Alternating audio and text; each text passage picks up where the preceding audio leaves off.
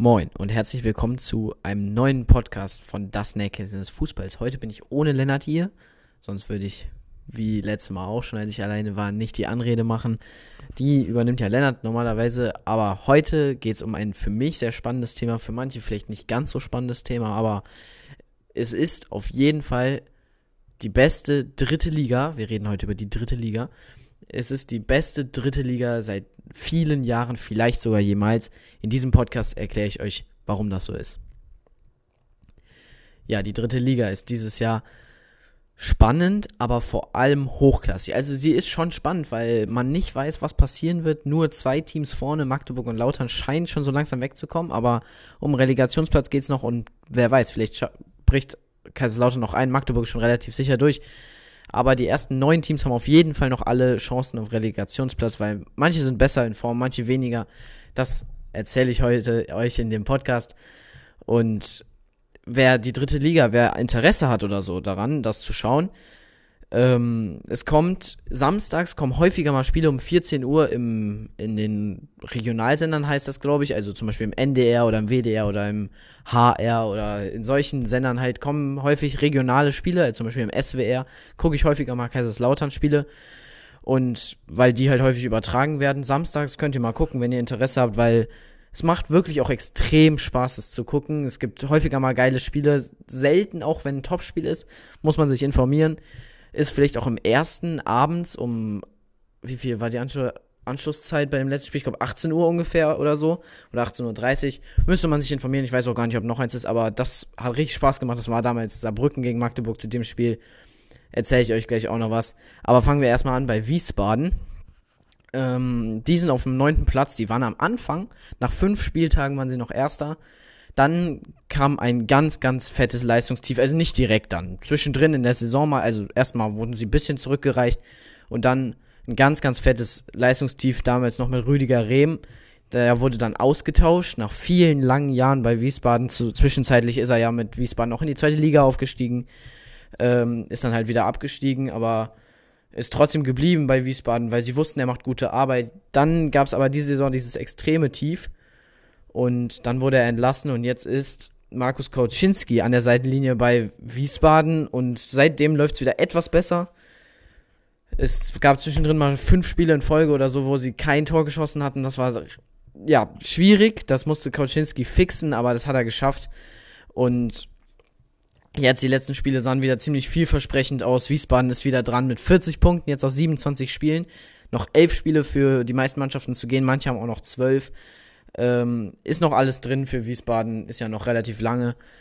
Und die Formkurve zeigt auf jeden Fall nach oben, anders als beim achten SV Meppen, wo die Formkurve eher nach unten zeigt. Zwischendrin waren sie sehr, sehr gut dabei, dritter, vierter immer mal wieder.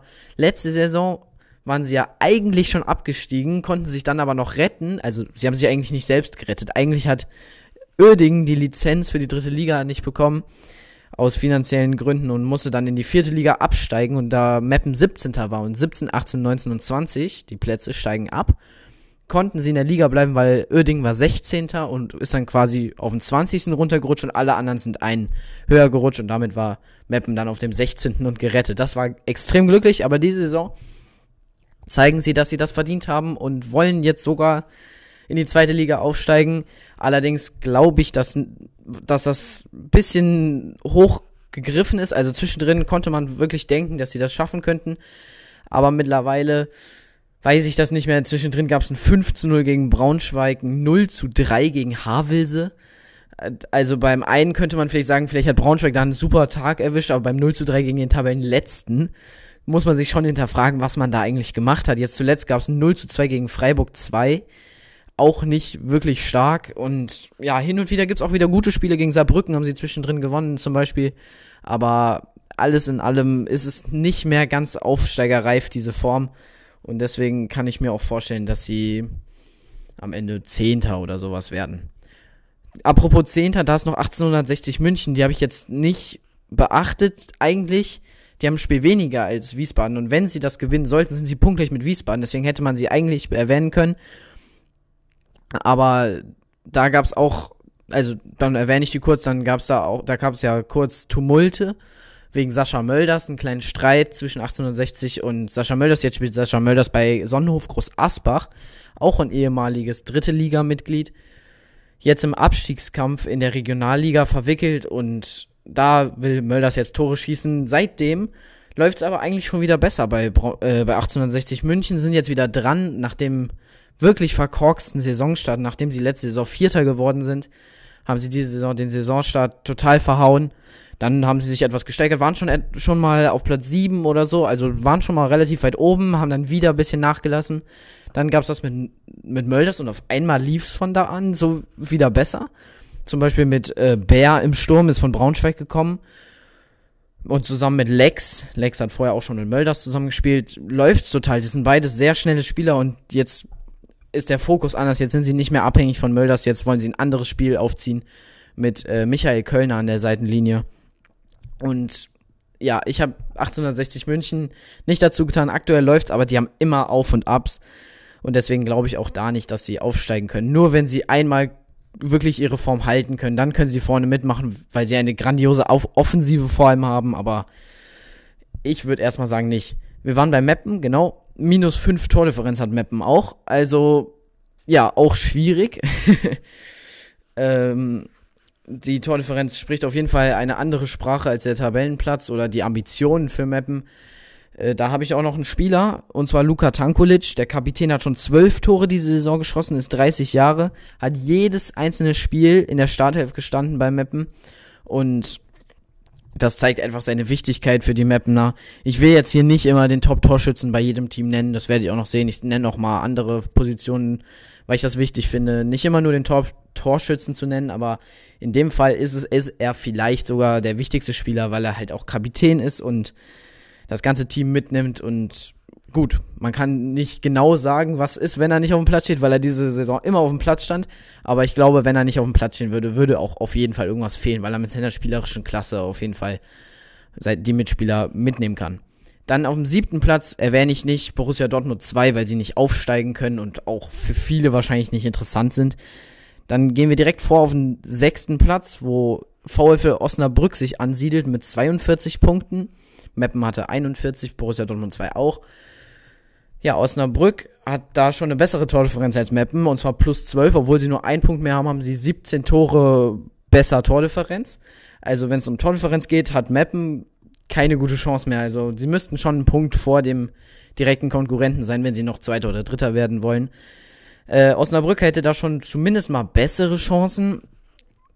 Es ist auch nur die viertbeste Tor, ähm, Tordifferenz in der Liga, aber kann sich ja noch ändern, weil sie eine Tordifferenz von plus 12 haben. Wie gesagt, ist das ke insgesamt keine schlechte.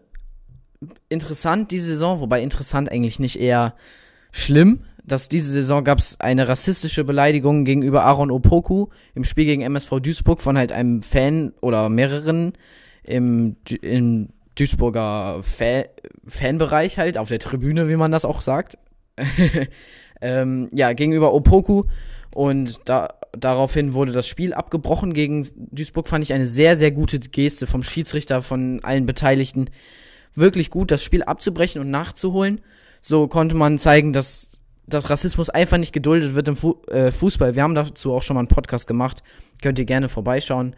Ähm, ja, ist auch bestimmt sehr interessant. Und auch das fand ich wieder ein sehr gutes, also das fand ich vor allem ein gutes Beispiel, dass das sich in eine richtige Richtung entwickelt, mit wie mit Rassismus umgegangen wird im Fußball und deswegen war das auf jeden Fall erwähnungs erwähnenswert. Genau, zum Fußballerischen Osnabrück war letzte Saison noch in der zweiten Liga. Ähm, hat mehrere Trainer gehabt in der Saison, weil sie am Anfang der Saison ziemlich gut waren. Waren zwischendrin, also waren nach fünf Spieltagen auch irgendwie Vierter, dann siebter so nach zehn Spieltagen und dann ging es komplett bergab. Ich glaube, die haben zehn Niederlagen am Stück oder so gehabt. Und das, die waren so durch, die Spieler. Und dann am Ende ist Osnabrück mit Umweg über die Relegation gegen Ingolstadt abgestiegen und spielt jetzt dritte Liga. Und dafür haben sie einen überraschend unbekannten, beziehungsweise gar nicht so starken Kader. Vor der Saison haben sie einen neuen Trainer bekommen. Daniel Scherning macht gute Arbeit. Eigentlich ich habe mir das angeguckt und eigentlich kannte ich sogar nur die Innenverteidiger. Das hat mich ziemlich gewundert. Ähm, weil normalerweise kennt man ja meistens die Stürmer oder so. Also ich kannte auch die anderen so grob, aber ich konnte mit denen nicht so viel anfangen wie mit den Innenverteidigern. Zum Beispiel Lukas Guganik oder Maurice Trapp oder Beermann in der Innenverteidigung. Alle drei kannte ich. Und das ist, heißt, spricht dann halt auch für eine gute Verteidigung, die Osnabrück immer wieder an den Tag legt. 27 Gegentore nach 26 Spielen ist auch in Ordnung. Ist keine über, äh, über, ähm, Überdefensive, aber sie verteidigen das sehr gut weg und vorne kennt man halt Mark Haider im Sturm, der Kapitän, 35 Jahre alt, ähm, spielt auch schon fünf Jahre bei Osnabrück und ist halt einfach immer wichtig, war immer wichtig in der Zeit und ist jetzt auch, wie gesagt, Kapitän. Nächstes Team, wir sind schon am Platz 5 angekommen, könnte vielleicht heute mal eine kürzere Folge werden, ist ja auch nicht schlimm. Haben wir den ersten FC Saarbrücken und das war das Spiel, was ich im Fernsehen geguckt habe, im ersten.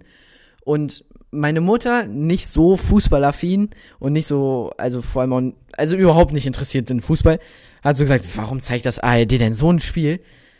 Kann ich auch verstehen, wenn man das so sieht, aber ich fand's ein richtig geiles Spiel. Für mich war es das geilste Fußballspiel in dieser ganzen Saison.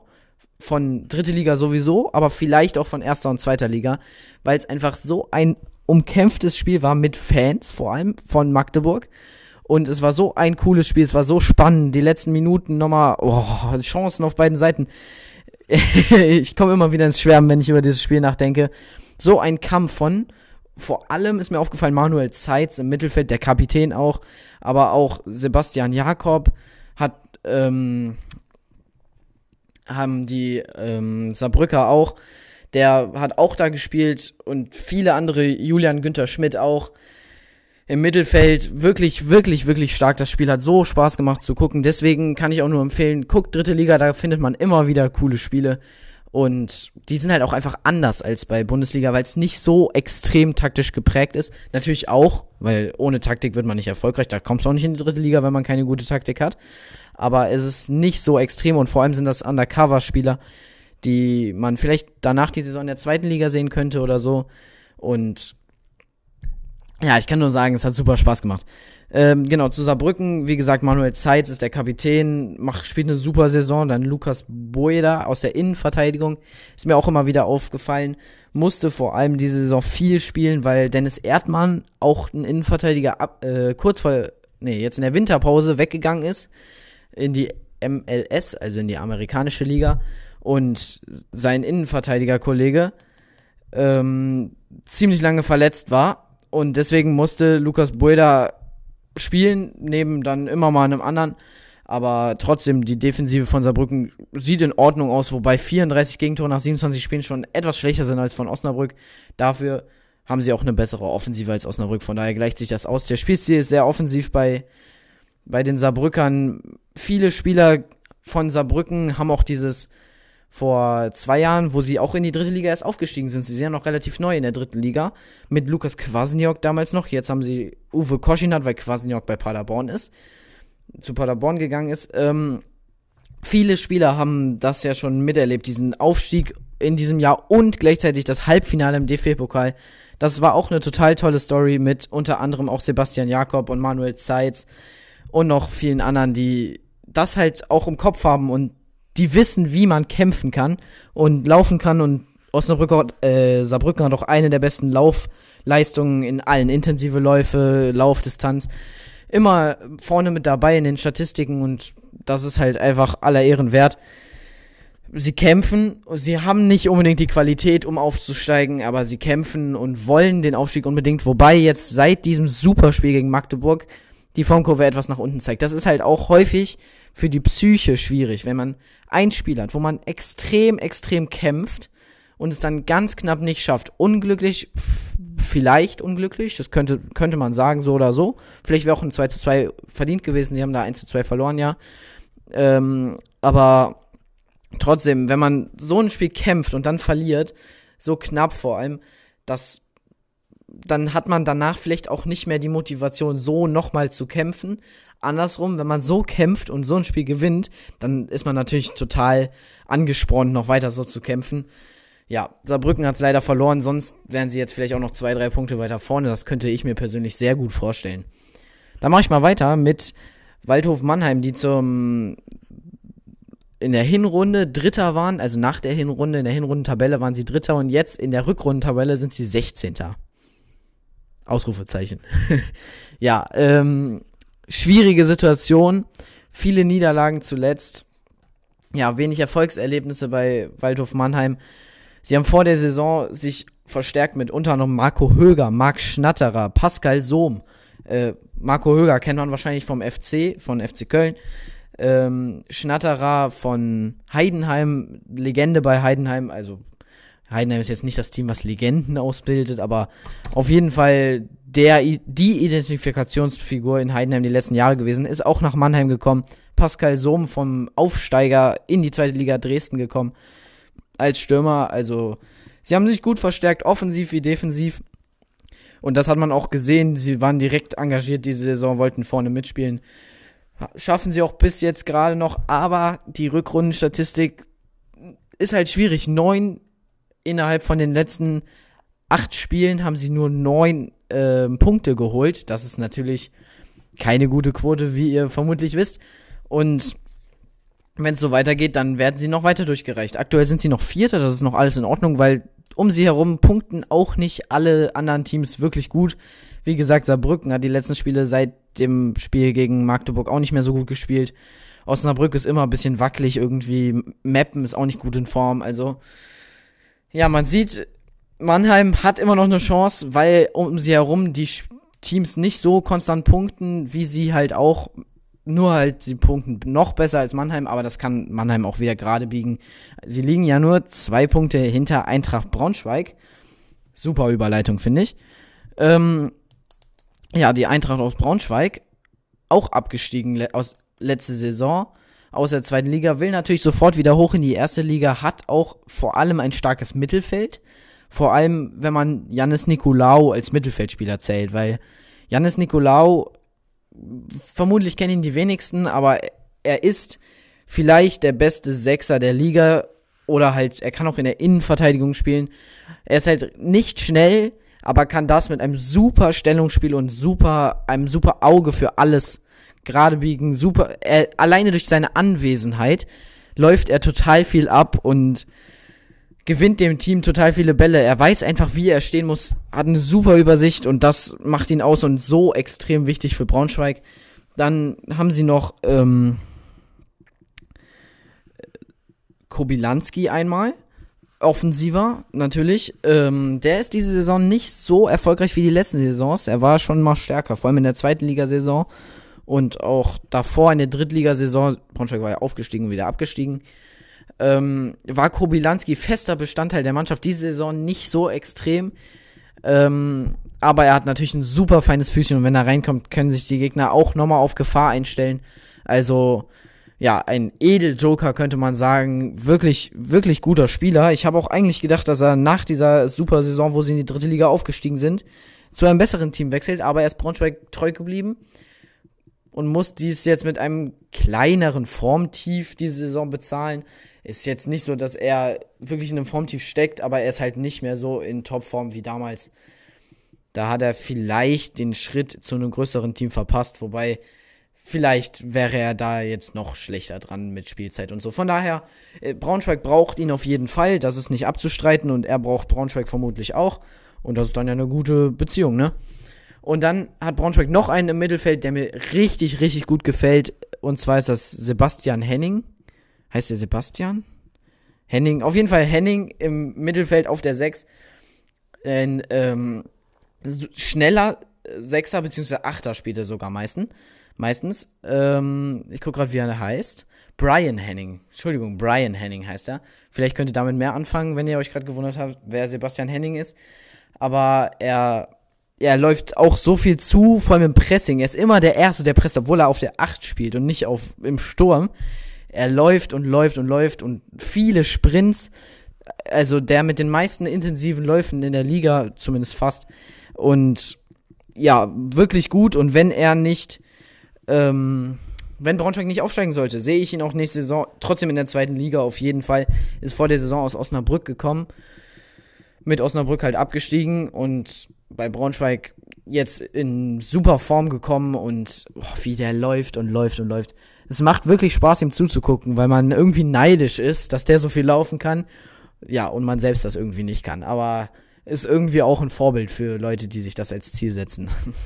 wirklich. Respekt. So, nächster. Zweiter Platz. Jetzt kommen wir zu den absoluten Top-Teams. Erstmal Kaiserslautern. Es freut mich total, dass Kaiserslautern vorne ist, genau wie bei Braunschweig, Saarbrücken, Osnabrück. Die großen Namen halt vorne drin. Magdeburg sind alles große Namen vorne drin. Mannheim ist ja auch, war auch schon mal in der ersten Liga. Also die ersten fünf Teams sind alles Traditionsvereine. Osnabrück ist auch eher Traditionsverein, würde ich auch sagen, auch in der ersten Liga. Also sechs Traditionsvereine. Und das macht Spaß, wenn da nicht so ein Jetzt fällt mir Sandhausen rumgurkt. Tut mir leid jetzt an alle, die Sandhausen irgendwie sympathisch finden, aber es ist halt schön, wenn man wieder sieht, dass die Traditionsvereine wieder auferstehen können und auch, es freut mich auch immer, wenn ich sehe, dass irgendwelche Spieler zu Teams gehen, wo sie nicht am meisten Geld bekommen. Zum Beispiel Boris Tomiak ist vor der Saison nicht zu Düsseldorf in die zweite Liga gewechselt, sondern zu Kaiserslautern in die dritte Liga. Natürlich super Überzeugungsarbeit von Kaiserslautern. Aber es ist auch einfach schön, dass er vielleicht auf ein bisschen Geld verzichtet hat und dafür eine extrem, extrem gute Saison spielt. Auf jeden Fall diese Saison der beste Verteidiger der Liga, wenn nicht sogar der beste Spieler. Aber dafür habe ich gleich noch einen Konkurrenten bei Magdeburg. Ähm, ja, Boris Tomiak in der Innenverteidigung von Kaiserslautern. Ich habe wirklich selten so einen herausstechenden Innenverteidiger gesehen in einem Team. Wobei bei Kaiserslautern auch fast jeder in der Defensive heraussticht. 15 Gegentore nach 26 Spielen ist natürlich überragender Wert. Beste Defensive sowieso. Davon waren sogar vier Gegentore. Bei einem Spiel, das 0 zu 4 gegen Viktoria Berlin, ziemlich früh in der Saison, ich glaube am vierten Spieltag war es. Ähm, ja, seitdem fast keine Gegentore mehr kassiert und das ist halt einfach ein Verdienst des Trainers und der Abwehr. Man sieht, die Abwehr besteht aus Boris Tomiak, Kev Kevin Kraus, oh, diese Vornamen, ne? Kevin Kraus und dann manchmal Hikmet Chifchi, der auch auf der 6 spielen kann, von dem ich ein großer Fan bin, der leider häufig nur Ersatzspieler ist. Er hat auch nicht, er ist auch nicht der größte Spieler, ähm, weil er halt eigentlich auch auf der 6 zu Hause ist, aber mit einer Aggressivität, wie er in die Zweikämpfe geht, das ist wirklich beneidenswert. Wie er die, um die Bälle kämpft, fightet, zur Not sich auch mal eine gelbe abholt, aber der weiß einfach, wie Fußball gekämpft wird und nicht nur, wie Fußball gespielt wird. Meistens spielt aber Alexander Winkler noch in der Innenverteidigung bei Kaiserslautern. Und dann spielen sie häufig eine Dreierkette von Marco Antwerpen installiert und das funktioniert einfach super, wie man sieht. 15 Gegentore ist natürlich sehr, sehr stark. Dazu gibt es halt noch Felix Götze, der häufig halt auch auf der 6 spielt, deswegen ist für Chifchi manchmal auch kein Platz. Obwohl ich Chifchi extrem, extrem gut finde, wie ich gerade schon gesagt habe. Also der, da muss man eigentlich einen Platz finden, zur Not halt für Alexander Winkler, den ich nicht so extrem stark finde. Genau, Felix Götze spielt häufig halt auf der 6, war jetzt auch ein bisschen verletzt zu, zuletzt, ist der Kapitän des nee, ist nicht der Kapitän des Teams. Der Kapitän ist nämlich Jean Zimmer, kennen wir auch aus der Bundesliga. Genau wie Felix Götze. Felix Götze war bei Augsburg, Jean Zimmer bei Düsseldorf zu Düsseldorfer Bundesliga-Zeiten.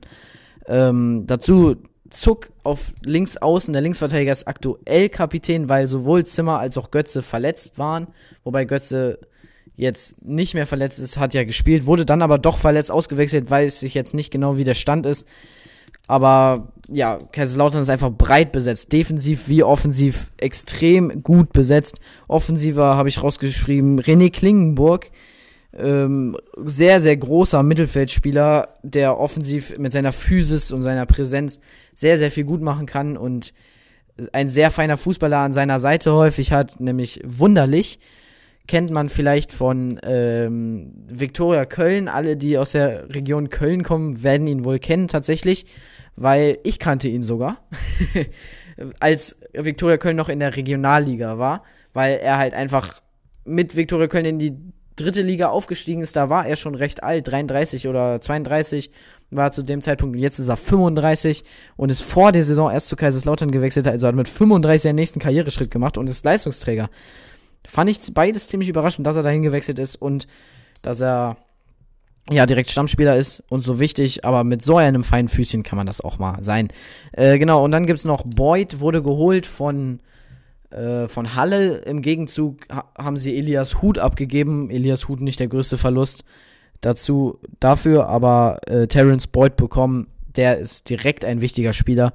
Und im Tor Matteo Raab darf man natürlich auch nicht vergessen. Also wie der manche Bälle da hinten rausholt und 15 Gegentore zeigt alleine. Also ja, es ist eine sehr, sehr starke Defensive und das meine ich mit dritt, beste dritte Liga seit Ewigkeiten, weil Kaiserslautern extrem konstant spielt, seit, seit sie am Anfang dieses 0 zu 4 gegen Viktoria Berlin hatten und dann auch noch ein bisschen hinten rumgegurkt sind, habe ich mir schon wieder gedacht, oh Gott, gibt es wieder einen Abstiegskampf für Kaiserslautern? Aber gibt's nicht. Sie sind vorne mit dabei, weil sie einfach kaum Gegentore kassiert haben und häufig gibt's 2 zu 0 Siege oder sonst irgendwie sowas. Aber selten gibt's Niederlagen oder ja, äh, äh, viele Gegentore sowieso ja nicht, ne? genau. Dann kommen wir zum ersten ein noch viel übermenschlicheres Team oder überligarisches Team. Ähm, Franz Pfanne von Borussia Dortmund 2 hat nach dem Spiel gegen Magdeburg ge dass das Team nicht von dieser Liga ist. Zuletzt hat Magdeburg am 14. Spieltag verloren, das heißt 13 Spiele ohne Niederlage zuletzt. Aus den letzten fünf Spielen vier Siege geholt. Ähm, ja, viel mehr muss man dazu eigentlich nicht sagen. Sie haben Spieler wie Barisch Artig sowieso 25 Scorerpunkte, 15 Tore, 10 Tor, äh, Torvorlagen. Den könnte man sogar kennen, der war auch bei Dresden in der zweiten Liga und ist der Überflieger diese Saison in der dritten Liga. Neben Boris Tomiak kann man nicht vergleichen, er ist eine, der eine ist Innenverteidiger, der andere ist offensiver Mittelfeldspieler. Kann man, finde ich, nicht vergleichen, wer jetzt der bessere ist. Deswegen habe ich jetzt mal beide in den Raum gestellt. Das kann ja jeder für sich entscheiden. Aber ja, Barisch-Artig auch totaler Überflieger, was er mit den Bällen anstellt. Der kann alles. Er kann Freistöße schießen, aus der Ferne schießen, passen, den perfekten Pass auf zum Beispiel Sir Lord Conte spielen, der extrem schnell ist, oder Tatsuya Ito auch sehr, also sehr, sehr wendig. Tatsuya Ito, den kennt man vom HSV. In der Saison, als der HSV abgestiegen ist, hatten die so einen kleinen Japaner. Ja, und der ist seit, seit Winter jetzt bei äh, Magdeburg und trumpft da seitdem wieder super auf mit direkt ein paar Torvorlagen und kein Verteidiger kann wirklich gegen ihn verteidigen. Also irgendwann hat man immer in jedem Spiel gemerkt, der ist irgendwann platt, weil er dann nicht mehr diese Explosivität in seine Antritte kriegen kann, aber am Anfang kriegt kein Verteidiger diese Wendigkeit in den Griff von Tatsuya Ito. Und auch erwähnenswert finde ich noch Amara Konde, jetzt habe ich ja drei Offensivspieler genannt. Ähm, im, De Im defensiven Mittelfeld hat jedes Spiel gestartet und fast alle durchgespielt. Ähm, ja, der einzige Spieler neben halt dem eben genannten Luka Tankulic bei Meppen ist der einzige Spieler, der alle Spiele von vornherein bestritten hat. Genau, das ähm, war Magdeburgs Einzelspieler. Ich habe immer versucht, ein paar von den zu nennen, von den Spielern, die, auf die ich immer besonders achte, beziehungsweise die, die mir halt ins Auge gestochen sind. Auf die könnt ihr ja auch mal achten, wenn ihr guckt, wenn ihr Fußball guckt, dritte Liga. Ich würde mich freuen, wenn ihr dritte Liga guckt, weil vielleicht kann man damit dafür sorgen, dass die Rundfunksender, die öffentlich-rechtlichen, ähm, das weiter übertragen, also die NDR, WDR und so weiter. Das wäre natürlich schön, weil ein paar Spiele werden immer übertragen, die anderen werden über Magenta TV, aber es ist immer gut, dass man irgendwas mit Fußball gucken kann, wenn einem langweilig ist samstags. Genau, aber zurück zu Magdeburg. Ähm, der Spielstil ist sehr, sehr drückend, sehr, also man hat Ball und dann kann man umschalten, trotzdem, also mit Ball spielt man ruhig hinten raus ähm, und dann versucht man im richtigen Moment man sieht zum Beispiel, Ito kommt vorbei am Spieler und alle schalten um und rennen irgendwie los. Oder wenn Artik den Ball hat, das wird häufig erkannt. Artik bekommt den Ball und sofort rennen die drei Offensivspieler. Also Artik spielt meistens im offensiven Mittelfeld, dann gibt es einen Linksaußen, einen Rechtsaußen, einen Stürmer. Und alle rennen häufig direkt los und wollen den Ball in den Lauf haben. Und Artik kann sowas spielen und deswegen kann man das vielleicht, also überfallartig kann man das nennen, wie sie das spielen. Und defensiv ist es häufig ziemliches Pressing eigentlich sogar, dass sie äh, den Gegner unter Druck setzen und dann auch wieder schnell umschalten, Ball zu Artig und dann soll er irgendwas richten. Klappt ziemlich gut. Und 15 Tore und 10 Vorlagen zeigt, wie wie wichtig er für das Team und wie gut das Team eigentlich auch allgemein ist. Also, ja, Magdeburg nicht von dieser Liga, wie Franz Pfanne gesagt hat. Und ja, das war zu Magdeburg und zur ganzen dritten Liga.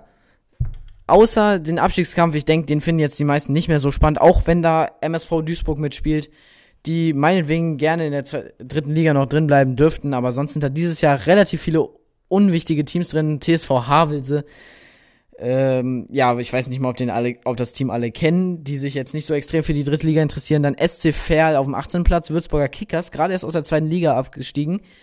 Ähm, sehr verwundernswert, dass sie auf dem 19. Platz sind. Dann Tükükü München, Tükücü München, weiß ich nicht genau, wie man das ausspricht. Ähm, ja, sind auch auf dem 17. Platz und Viktoria Berlin auch gerade erst aufgestiegen, haben noch zwei äh, Spiele weniger und sind auf dem 16. Platz, aber sind das schlechteste Rückrundenteam bisher. Also da wird eins von den Teams wird wohl absteigen, weil Duisburg zuletzt viele gute Auftritte hatte, mit unter Moritz Stoppelkamp, der wirklich gut spielt, jetzt wieder in Form. Und Halle hat sich auch ein bisschen wieder befreit, nachdem es zwischendrin wirklich knapp aussah nach hinten. Genau. Das war's mit diesem Podcast. Schaut gerne im Shop vorbei, auf Instagram, liked diesen Spotify-Kanal, wenn das überhaupt geht. Ich bin da nicht so, äh, nicht so, ich kenne mich damit leider nicht so aus, das macht sonst immer Lennart. Genau. Ich hoffe, euch hat der Podcast gefallen. Auf jeden Fall schaut dritte Liga, das ist mein Appell an euch. Das ist wirklich, ist wirklich cool. Und dann sehen wir uns, würde ich sagen, beim nächsten Mal, ne? Haut rein. Ciao.